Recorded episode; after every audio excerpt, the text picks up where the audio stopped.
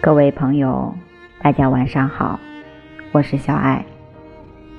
今天要为大家带来的这篇文章，题目叫做《生从何来，死往何去》。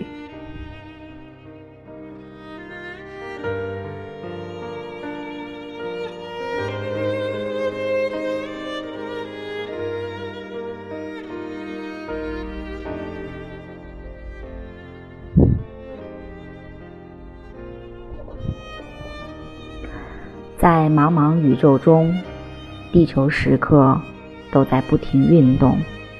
所谓“坐地日行八万里”，那么居住在地球上的我们，来自何方，又去向何方？如果找不到答案，我们能活得踏实吗？当然，不少人未必会想这个问题，或者。事情太多，而没时间去想。再或者，用种种方法来转移这个无法解决的疑问。但不论我们想不想，这是每个人最终需要面对的现实。在历史长河中，我们的一生是如此短暂；在浩渺太空中，我们的生命。都是如此渺小。如果从唯物论的角度来看，我觉得实在看不出生命的终极意义。不论有过多少辉煌，也不论付出多少努力，最终都是趋于毁灭，都是化为尘土。但我们不必因此悲观。佛法告诉我们。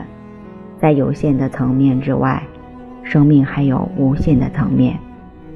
生命既是渺小的，也是无限的；既是短暂的，也是永恒的；既是脆弱的，也是强健的；既是短暂的，也是恒久的。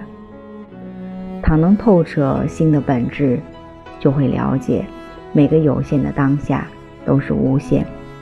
认识这一层面，我们才能找到人生的终极意义。探讨友情的生死，必然涉及生命的轮回。在一般人来看，生命就是从呱呱落地开始；而从轮回的眼光来看，今生只是生命长卷中的一个章节，只是其中一个相对的开始。在他之前，有着无穷的过去；在他之后，又有着无尽的未来。当然，现代人往往不易接受这一观点，但只要对生命现象全面观察，我们会发现，某些以科学难以解释的现象，若从轮回角度来看，就会豁然开朗。比如，我们是否相信人和人之间存在缘分？在这个世间，我们会和许多人相识、相遇。有些人我们会一见如故，有些人天天见面也视同陌路，还有些人我们却会毫无理由的生心厌恶。原因何在？很多人会说这是缘分，但很少有人进一步思考，缘分又从何而来？为什么我们和不同的人会有不同的缘分？如果相信轮回，对缘分就不会感到奇怪，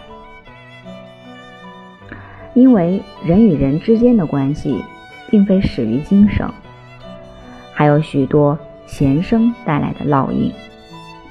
在过去生，有些曾是我们的亲朋故友，有些则是我们的冤家仇敌。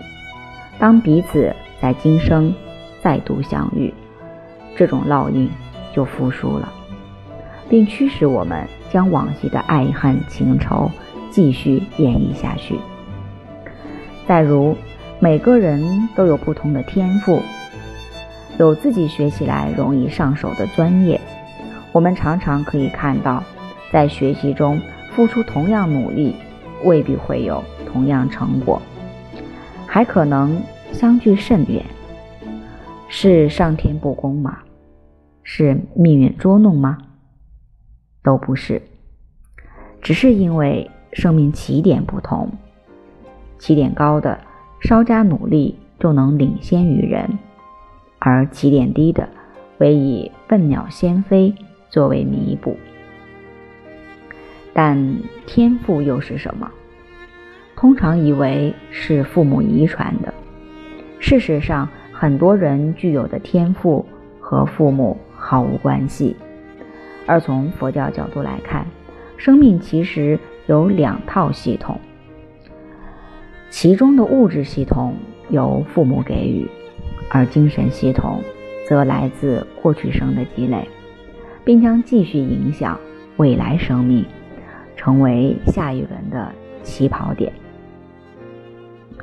从这两个角度，可以帮助大家理解生命的轮回。但我们还要看到，轮回不仅体现为一种生命现象，其根源就在我们的心。佛教认为，众生在天、人。阿修罗、地狱、恶鬼、畜生，六道生生不息的流转，这六种生命形态，也代表了我们内心的不同状态。比如，恶鬼是贪心发展的极致，一个贪得无厌的人，会表现出极度的渴求，永无满足之时。这种心理。被无限张扬后，生命所呈现的就是恶鬼状态。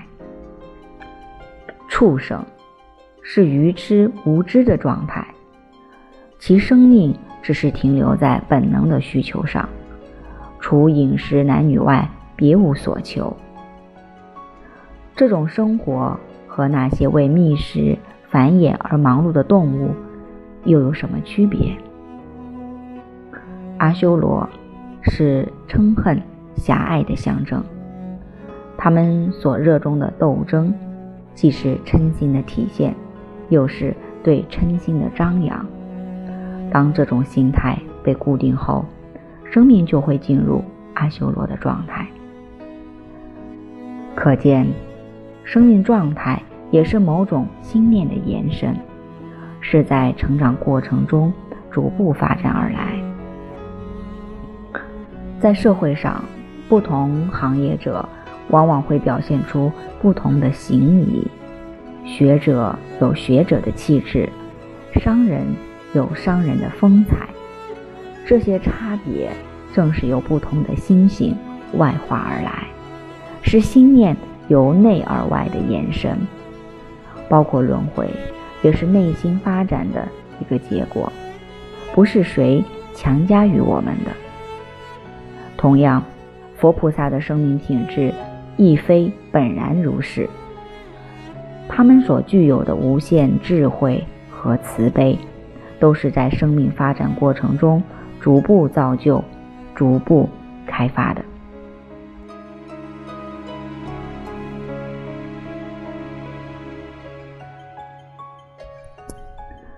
生命的未来在哪里？我们的归宿在哪里？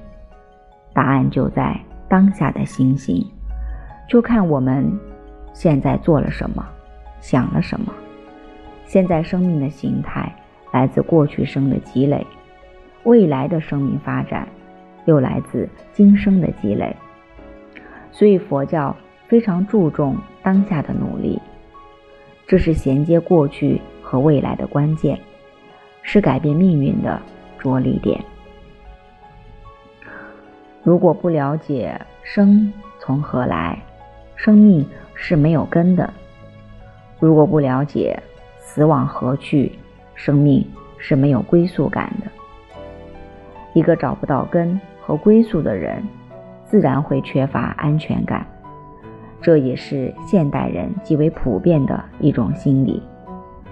如何获得安全感？很多人是通过积聚财富或购买保险来解决。事实上，在灾难频仍、风云变化的今天，这些保障又是多么脆弱，多么不堪一击啊！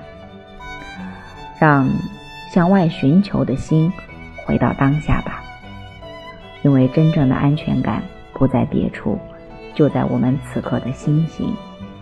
我们能够把握当下，就能把握未来，把握生命的走向。